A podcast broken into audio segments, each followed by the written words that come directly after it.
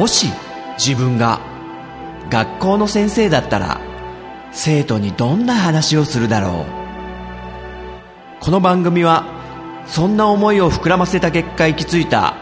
妄想の中のとあるクラスと先生の物語である。さあ今日も先生の授業が始まる。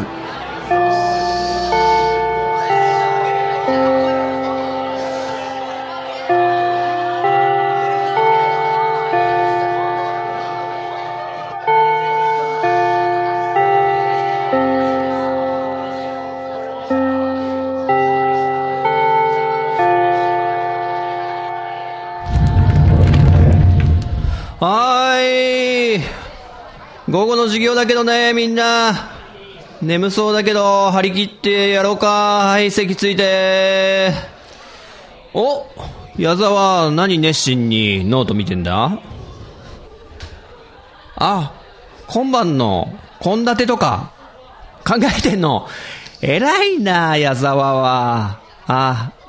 弟と妹たちのためにね、あ夕食とかも作ってあげて、あ、お弁当まで作ってあげてんの。うわー、すごいなあで、帰りにね、スーパー寄って、帰ると。うんうんうんうん。スーパーっつったらもう最近はなんかセルフレジっていうのがね、すごいメジャーになってきてね。あれどう？みんな。あ、使ったことある？自分でピッてやるから楽しいって。はいはいはい、わかるわかる。まあなかなか便利だよね。最初ちょっと戸惑っちゃうけどね。まあ、スーパーによって結構システム違うのかな？どうなんだろう？先生のところは、なんか重量をね、先に測っといて、カゴのね。で、買い物袋の方にピッてバーコードをチェックして、袋に入れていくと。で、そっちの袋詰めした重量と、元々の、あの、カゴに入ってる重量が同じになんなきゃいけないっていう、いわゆる万引き防止だよね。大体そういう感じなのかな。あの、先生ね、かなりびっくりしたのが、GU っていうね、アパレルショップのセルフレジ使ったことある？みんな。そうそう、ユニクロの、ちょっともう少し安い版みたいな店ね、GU って。アルファベット2文字で GU。お、高巻。うんうん。あ、銀座のね、GU。お、おしゃれなとこ行ってるね。そうそう、先生もね、銀座の行ったことあるけど、確かにセルフレジだった、あそこも。ちょっとすごいよね、あの、GU のセルフレジシステム。なんでかっつうと、ちょっと説明するけど、あの、カゴにね、まあ、洋服をこう、何点か、何着か入れるじゃんね。まあ、7着ぐらい入れますか？あの、普通のカゴですよ。あの、スーパーにあるような。で、セルフレジのとこ行くと、まあ、ATM みたいなね、機械がまあ、あるんだけど、そこの、なんかコインロッカーみたいに、そのカゴごとガシャンって入れられるとこがあって、そのロッカーみたいなとこに、えー、今、買い物してきたものをガシャンと入れるカゴごと、で、閉める、で、会計ボタンポンって押したら、あら不思議、今、ね、カゴに入れてた7点のものの合計金額がもう出てると。すごくない？カゴにだって、洋服とかがもう積み重なってるんだよ。バーコードとかね、タグとかについてるのが全部折り重なってるのに、見事に7点間違いなく、あ、今カゴに入れたやつだというのを読み取るんですよ、瞬時に。で、会計自分で済ませて、で、袋詰めは自分でするみたいな。すごいよね。スーパーだったら、商品を一個一個、バーコードでピッ、ピッ、ピッ、ピッって読み込んでいかなきゃいけないのに、GU のは、カゴごとズボンピピピピピピピピで終わりですから。どういうシステムだよとか思って。これこそ普通のスーパーで導入してくれよっていうぐらいに、うん、びっくりしちゃったんだけどね、先生は。すごい時間短縮だし、人件費もね、かなり少なくなるしね、人のやることがなくなっちゃうけど、本当に。で、この GU のセルフレジシステムがすごいって思ったけど、なんか、アマゾンがさ、やろうとしてるっていうか、もうやってんのかな？アマゾン GO っていうなんかコンビニみたいのね、もうアメリカなのかな？回転させたらしいんですけど、そこのシステムなんてさらに上行ってるらしくって、まあ、そのアマゾン GO っていうコンビニに入って、例えば、えヨーグルト取って、えー、ポテトチップを取って、あとコーヒーを取った。そしたら、もうその3点は、アプリに読み込まれてるんだって。もうその人がその3つの商品を取ったってことが、その店の中では、もうすでに把握されてて、で、そのままもうレジ行かないで、外に出ちゃっていいんだって。アマゾン GO というそのコンビニの外に出る。そしたら、もう、自動で決済完了。チャリーンですよ。びっくりし、びっくりこれ。もうだから店に入ったら自分の持ってるカバンに商品棚のものをね、次々と入れていくっていうこの気分は万引き。っていうね、それで勝手に店出たら決済されるっていう恐ろしいシステムだね。つまり、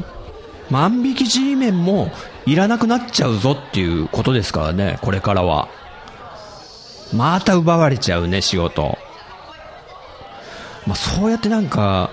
なんだろう、勝手に認証してくれるとか、便利だけどね、それがでも人間とかまで認識されてるっていう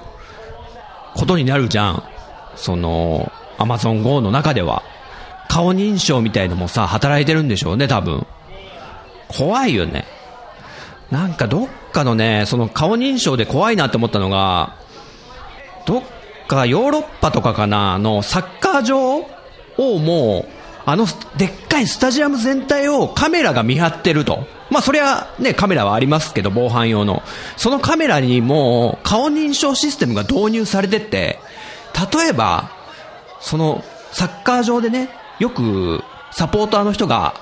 暴れちゃったりしてさ、あのー、ね、火つけたりとか、なんかそういう海外はちょっと過激だったりするでしょ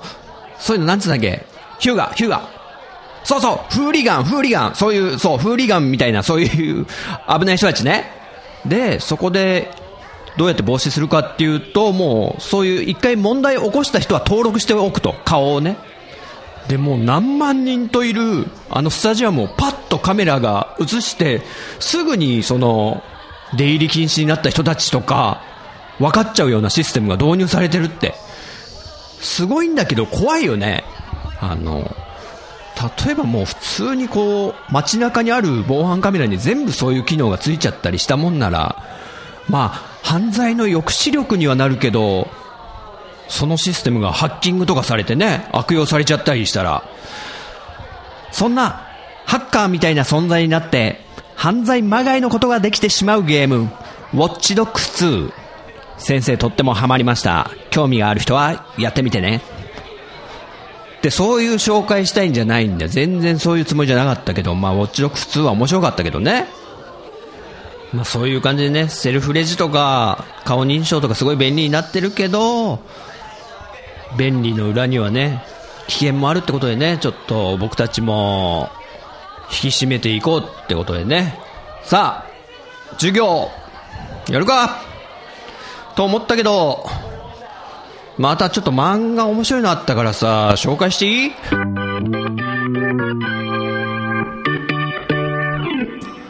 はい、またね、もうなんかね、面白い作品に当たるのよ、最近、漫画。結構、あのこれはダメだ、合わんわって言ってポイってしちゃうのもある中で、また優秀な作品をね、見つけてしまったんで、ちょっとね、紹介しようかなと思って、今日もね、4作行ってみようかなと思って。まずじゃあ1作目、長草のバベル。これね、鳥の葬式と書いて、長草。長草のバベル。これはね、異形もののサスペンスって感じで、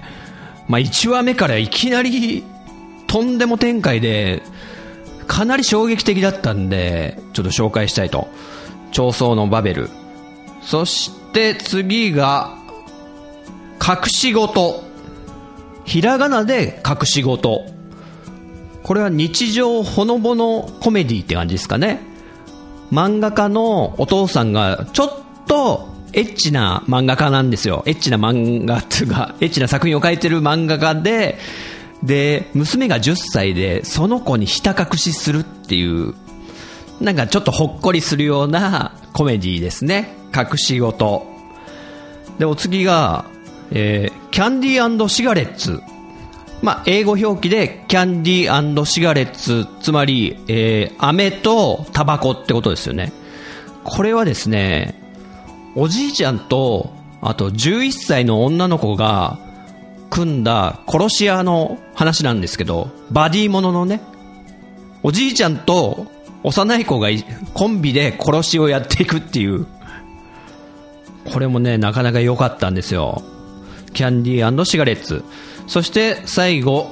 レイリー。これカタカナ3文字で、レイリー。これはもう日本の歴史もので、戦国時代の武田家に仕えてた女の子武士、レイリって呼ばれてるね。その女の子の物語で、これなんと原作が、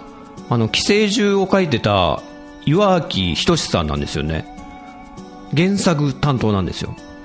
だからなんか作画が違うのになんか岩木ワールドが展開してる感じで、ちょっと不思議で、で、結構面白いんですね、やっぱり。というわけでこの、えー、女武士の物語、レイリー。今回はね、ちょっとこの4作品をちょっと紹介したいと思います。はい、まず漫画紹介1作目はね、長宗のバベル。えー、長宗っていうのは鳥の葬儀って書いて長宗のバベル。これね、もう全然タイトルから中身がわかんないタイプの漫画ですね。まあ、現代日本で起こった、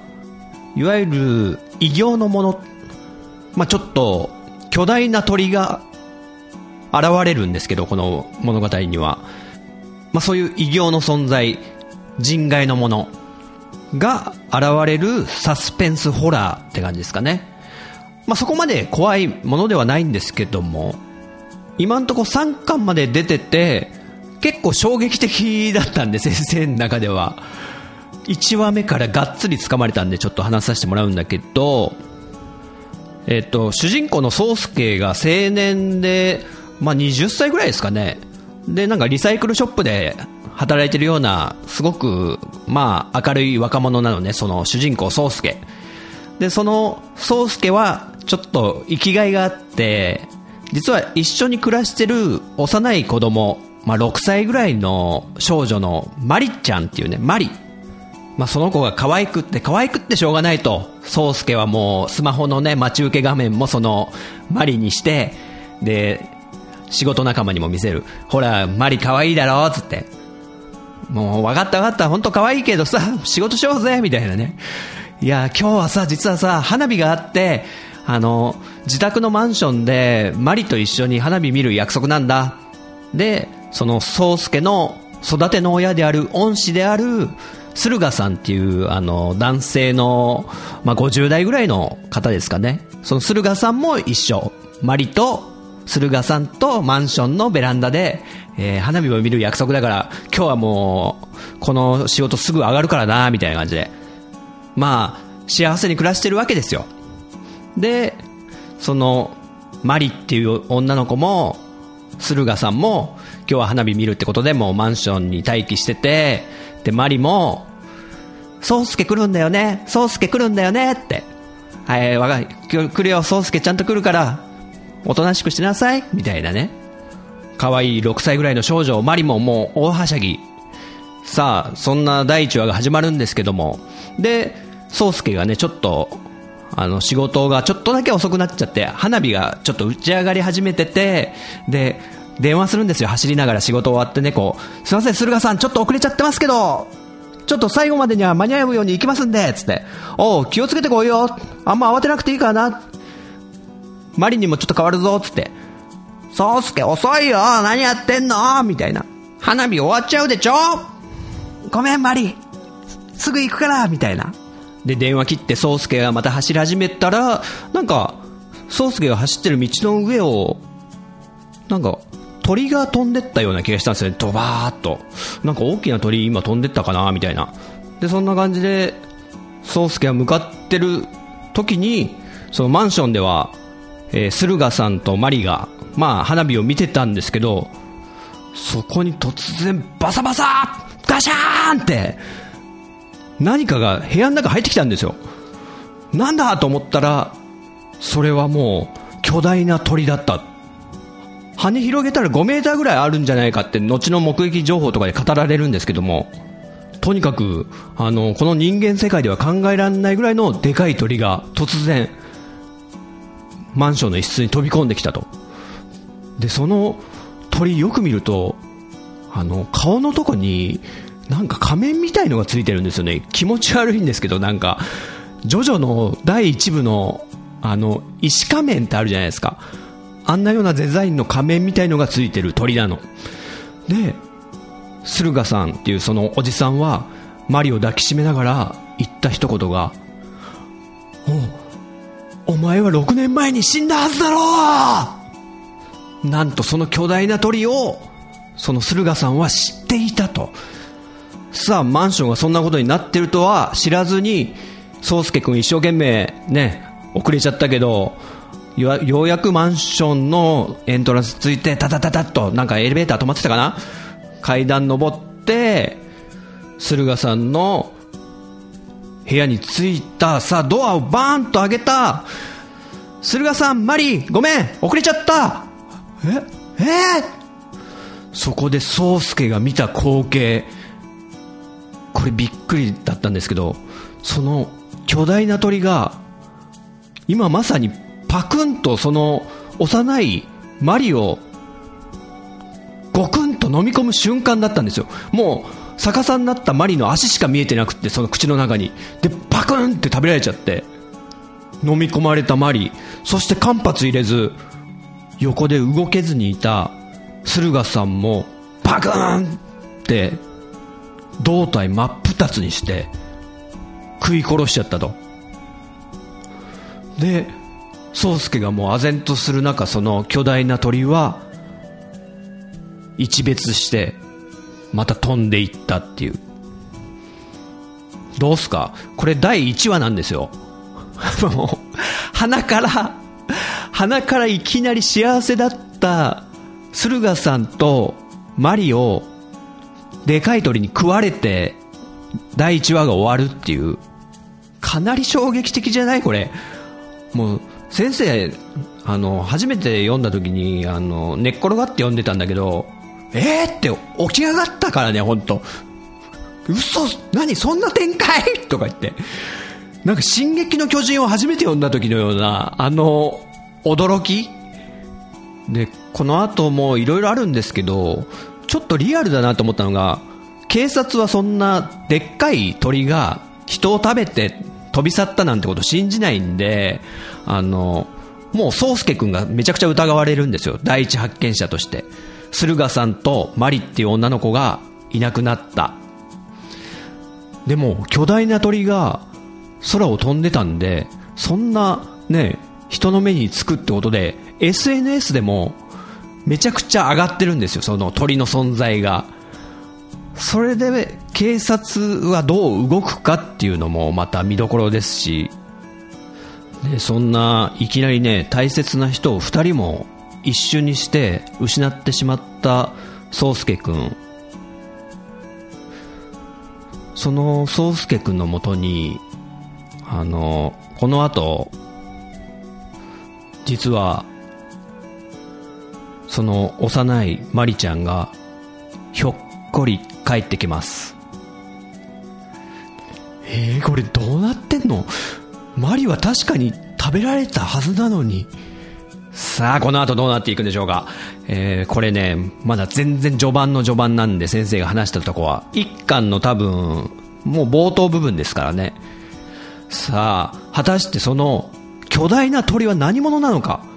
そして主人公宗介君の恩師である駿河さんはなぜその巨大な鳥の存在を知っていたのか。そして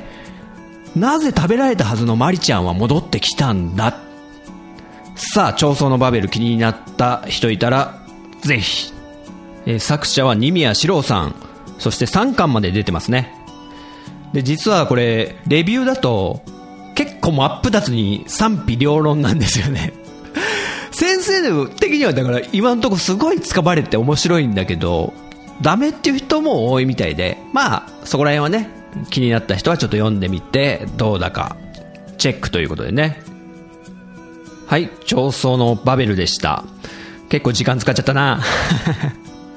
さあお次行ってみましょう。隠し事。ひらがなで隠し事。これは日常コメディ漫画ですね、えー東京の目黒に住んでる、えー親子お父さんと娘このシングルファザーのお父さんがやってる仕事は漫画家であると。で娘の姫ちゃんっていう女の子は10歳ぐらいのこれまたね可愛いんですよ。あのまあねあうちのクラスのフルでフルでみたいな感じでこう黒髪ロングで前髪パッツンみたいな女の子姫。10歳ね。この2人を主軸とした日常コメディ漫画であると。でお父さんはあの書いてる漫画がちょっとお下劣な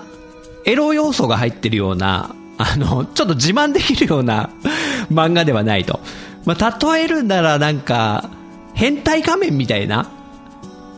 俺変態仮面書いてるんですってちょっとねちょっと言いづらいみたいなのねあるでしょ？ドラゴンボール書いてるんですとかだったらわーすげーってなるけど変態仮面っていうちょっと親戚の前とかでは言いづらいみたいなね。まあそういうのがあって、えーお父さんは漫画家であるっていうことは娘の姫には隠してると。で物語冒頭で語られるのが、えー僕の隠し事は書く仕事ですっていうこのちょっとシャレが効いたキャッチフレーズ、隠し事隠してる隠し事は書く仕事です。書いてる仕事ですっていうね。隠し事書く仕事っていうかかってるっていうのがこのそこからなんか毎回物語が始まるんだけどそういうナレーションっぽいモノローグからね。で基本的には1話完結であのいつもこそこそこそこそお父さんは仕事場に行く時はスーツで家を出てで姫ちゃんはランドセル背負ってあの毎朝一緒に家を出る。でもお父さんは仕事場に行く途中のなんか洋服屋さんが仲いいとこでそこで 漫画家のが格好にわざわざ着替えて職場に行くと。すごいラフな格好でね。なんか短パンとかじゃないと描けないらしいんですよそのお父さんは。漫画をね。で毎回何かしらこうドタバタした、えーエピソードが語られるんですけど例えば漫画家なんであの編集者の編集の方がこう担当で来るじゃないですか。でいつも職場に来てたはずなのに実は担当が変わりました。新人のなんとかってやつに担当変わりましたんでよろしくお願いします。今日行くと思いますんでみたいな感じで聞いてたお父さんなんだけどその新しい新人担当がお父さんに電話してくると。あ新しく担当になったなんとかです。もう着きましたけど。え？着いたってどこにだよ？え自宅の方にいるんですけどって。おめばバカ野郎！姫にバレるだろ！うわーって全力でもう仕事場から家にダッシュしてもう姫ちゃんにバレないようにバレないようになんとかごまかすみたいな話があったりとか。あと逆に姫ちゃんが急にもしかして職場に来ちゃうことがあるかもしれないと。その時にもうアシスタントのみんなと常日頃からこう避難訓練をしてて姫ちゃんが来ちゃったっていう想定で避難訓練。あの漫画家のあのぐっちゃぐちゃしたねあのアシスタントさんが何人かいるような職場仕事場を姫ちゃんが来たって想定した時に避難訓練が始まると保険の会社っぽく変えるとかね。まあここら辺はコメディなんで。まあそこら辺がすごい面白おかしく楽しく書かれててほのぼのともうニコニコしながら読めちゃうと。お父さんの必死さも面白いし姫ちゃんも可愛いし。あとこの作者さんの独特なシュールな間とかもすごいいいんですよね。で、もう、表紙見た瞬間に、これ多くの人がなんか、レビューとかに書いてあったんですけど、表紙で惹かれる人は多いんじゃないかって。で、この隠し事、あの、すごい仕掛けだなって思ったのが、これ、コミックスにだけ収録されてるらしいんですけど、コミス、コミスじゃないよ。コミックスの一巻ごとに、あの、最初と最後におまけページがあって、まあそういうのはよくありますけど、そのおまけページに、あの、本編では、この姫ちゃんって女の子は10歳なんですよ。でもその一巻ごとについてるおまけページでは、あの、7年後の高校生になった姫ちゃんが、あの、鎌倉にある、その、お父さんの仕事で使ってた倉庫に訪れるっていうエピソードが語られるんですよ。それが、一巻の冒頭でちょっと語られ、一巻の一番最後でまたその話がちょっと進み、で、次は2巻の冒頭にまたその7年後の話が続いていくんですよ。ちょっとずつちょっとずつこの7年後の話も続いていくっていう仕掛けがあるんですよね。コミックス版には。その仕掛けもなかなかお見事だなと。購買意欲を多分誘うための一つのテクニックでもあると思うんですけど、そっちでしか7年後の漫画は読めないわけですからね。雑誌の連載じゃ読めない。これちょっとすごいなと思って。えこの隠し事は、久米田浩二さんが書いてて、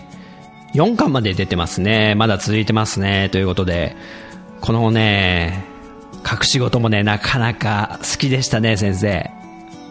さあ次行きましょう。え次は、キャンディーシガレッツ。これ英語表記でキャンディーシガレッツ。飴とタバコって意味ですね。これはですね、現代日本のまあなんか、必殺仕事人風なバディアクションものって感じですかね。おじいちゃんと11歳の女の子の殺し屋コンビが、こう、悪い奴をさばいていくみたいな。まあ、このおじいちゃんっていうのがもう65歳の定年を迎えた雷蔵さんっていうおじいちゃんで、で、その相棒の女の子が小学校5年生ぐらいですかね。11歳の、みはるちゃんっていう子で、普通にランドセルとか背負って学校も行くような女の子なんですよ。でも実は殺し屋っていう。つまりなんか、結構殺し屋としては優秀で、かなりの、えー、技術を持っていると。だからなんか、あの、アリスと増録となんとなく雰囲気が似てるかなって感じで、ちょっと影響あんのかなって思うぐらいに、えー、設定は似てますよね。まあ、簡単にちょっとあらすじ的なものを言っていくと、この雷蔵さんっておじいちゃんは65歳で定年を迎えたんですよね。で、もともとはね、あの、えー、警察に勤めてて、で、SP の、SP を担当する。つまり、用心棒というか、こう、ね、海外から来たお偉いさんとかを、えー、責任を持って警護するような仕事をしてた、この雷蔵さんはね。で、無事定年を迎えて、これからもう老後楽しもうって思ってたんですけど、あの、孫がいるんですよ。またちっちゃい幼い男の子。小学生、小学校高学年ぐらいの男の子なんですけど、なんか心臓の病に倒れちゃって、で、その手術をするには、もう海外でやるしかない。で、当然保険も効かないってことで、高額な治療費がかかってしまう、もう、ん千万単位の。でも、おじいちゃんは当然ね、孫の命助けたいんで、もう、俺が退職金出すから、手術受けさそうってことで、もう孫のために、ほぼほぼ全財産をおじいちゃんが出して、まあその娘の家もあんま裕福じゃないから、なんかいろいろ訳ありで、おじいちゃんが出すことになるんですけど、で、無事、手術は成功するけど、さらにちょっと追加で、まだ治療費がかかると。いやいや、もうないよ、お金ないよ、どうしよう、でも孫助けなきゃってことで、雷蔵さんは仕事を探し回ると。65歳で定年迎えてそんな高額なお金を出すとこなんかあるわけないって思ってたらふと見かけた求人広告に目を疑ったんですけどあのめちゃくちゃ高額のものがあったんですよ。しかも1回で何百万とか入るような。まあここら辺は漫画なんでね。でその吉祥寺で雷蔵さんが見つけたその仕事っつうのがもう必殺仕事人みたいないわゆる悪を成敗するような殺し屋の仕事だったと。でどっちかというと殺しをするのはその11歳の小学生の女の子美晴ちゃんで後始末をその雷蔵さんが担当すると死体を処理するとかね隠す隠すとか逃げるとかサポート？まあそういう話なんですけど実はこの必殺仕事人みたいなあのこの仕事は実は政府が日本政府が秘密裏にやってるあの独立行政法人としてやってる仕事なんですよ。つまりあの法の力では裁けない悪人たちをもう政府が裏から手を回して殺すっていう。だからまあ雑な言い方になっちゃうかもしれないですけど本当に悪いやつなんですよ。黒い人たちをもう始末していくんですね。だからこの雷蔵さんも孫を助けるためだし必要悪だと思って開き直ってもうやるしかないなってことであのこの仕事にはまっていくと。定年までは SP で人を守ってたのにまさか人を殺す側に回るとは思わなかったなみたいなことを言ったりね。ちょっとこうセリフとかも渋いことを言うんですよ。で、えー相棒のもうヒットマンの方の美晴ちゃんっていう11歳の女の子は本当普段はランドセル背負って小学校通ってで帰ってきたら宿題とかもちゃんとやるような普通にいい子なんですけども仕事が入るともう人が変わるというかもう昔何があったんだろうこの子にはっていうとこもやっぱ語られていくんですけど。で漫画の絵柄的な雰囲気がねなんかちょっと浦沢直樹集を感じるんですよね僕的には。浦沢直樹のマスター・キートンとかパイナップル・アーミーとかって結構こうね銃撃戦みたいなシーンもあったりするじゃないですか。ああいうちょっと抜けた感じのアクションっていうか間の抜けた感じのアクションっぽいのが入ってきてなんとなくルパンとかにも彷彿とさせるようなカーチェイスがあったりね。結構楽しいです。でまだ1巻しか出てないんですけども実は最終的なラスボスみたいのもきちんと1巻で明言されるんですよね。最終的にこの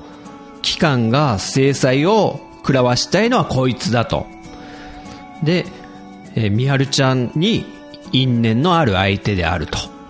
はいということでキャンディーシガレッツ、えー作者は井上智則さんですね。で1巻しかまだ出てないですけどこれもねちょっと続けて読みたいなと思ったんでちょっと紹介しました。えキャンディーシガレッツあ表紙もいいんですよこの1巻の。あのみはるちゃんが拳銃持って椅子をねまたいで座ってるっていう。はい気になった生徒さんはどうですか？ということでね。やばい時間かかりすぎちゃってね。ちょっと。じゃあ最後4作目はレイリー。カタカナ3文字でレイリーっていうのは、えーこれはですね日本の戦国時代の歴史ものですね。レイリっていうのは女の子武士なんですよね。で百姓の子なんですけどなんか大きな戦の後に落ち武者狩りみたいのをしてる人たちが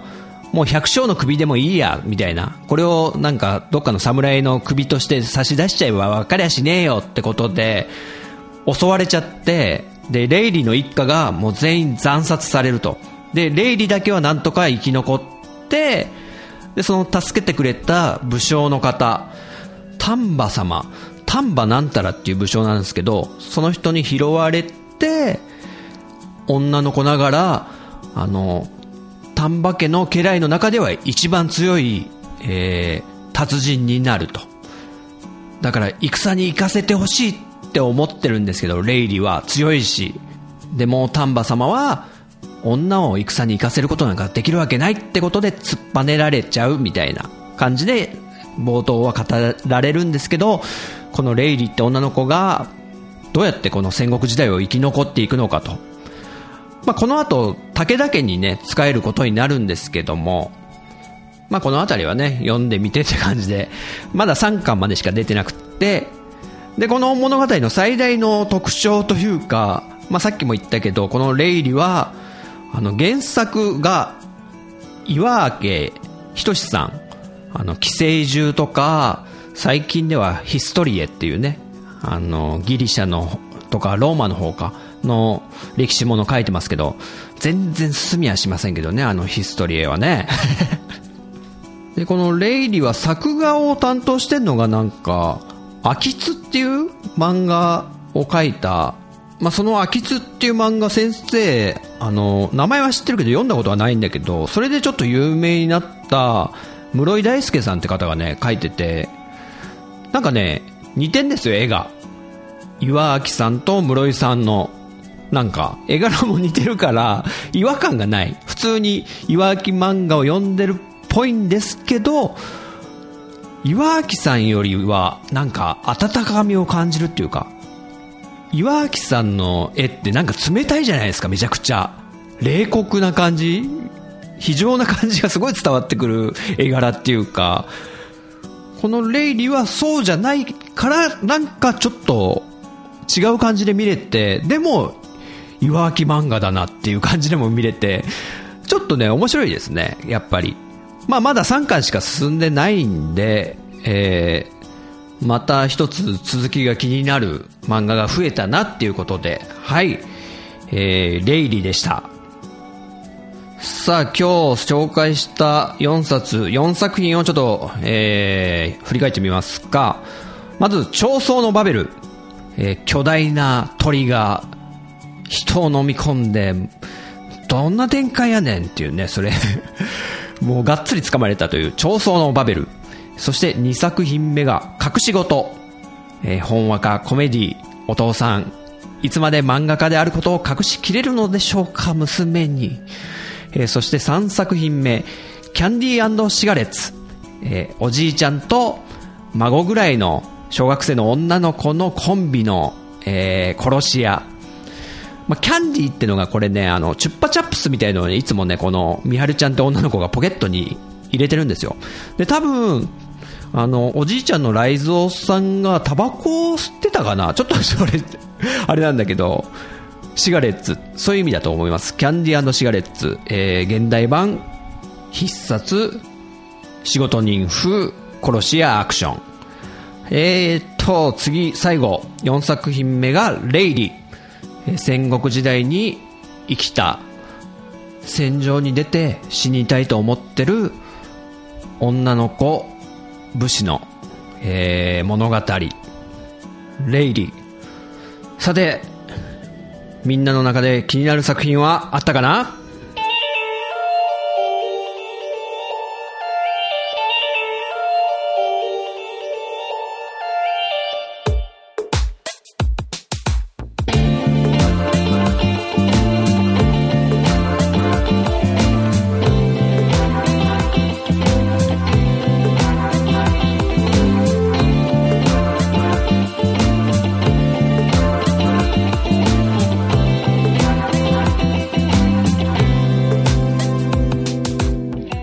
いかがだったでしょうか？この番組は私陣太が先生風に生徒に語るスタイルとなっています。気に入ってくださった方はポッドキャストでご購読ください。iTunes ストアのレビューで評価していただくと励みになります。人学 Twitter アカウントのフォローもお待ちしています。人学では番組をお聞きになっている生徒さんのメッセージをお待ちしております。Twitter ハッシュタグカタカナで人に漢字の学ぶで人学と書いて投稿してください。私が先生視点で受け答えさせてもらうことをご了承ください。現時点ではメールアドレスお便りフォームブログコメント欄は開放してません。長文の熱いメッセージの場合は Twitter の人格アカウントか人タアカウントに直接 DM をお送りください。それではまた次回の授業でお会いしましょう。さよなら。よ。酔っ払って突っかってなおさらで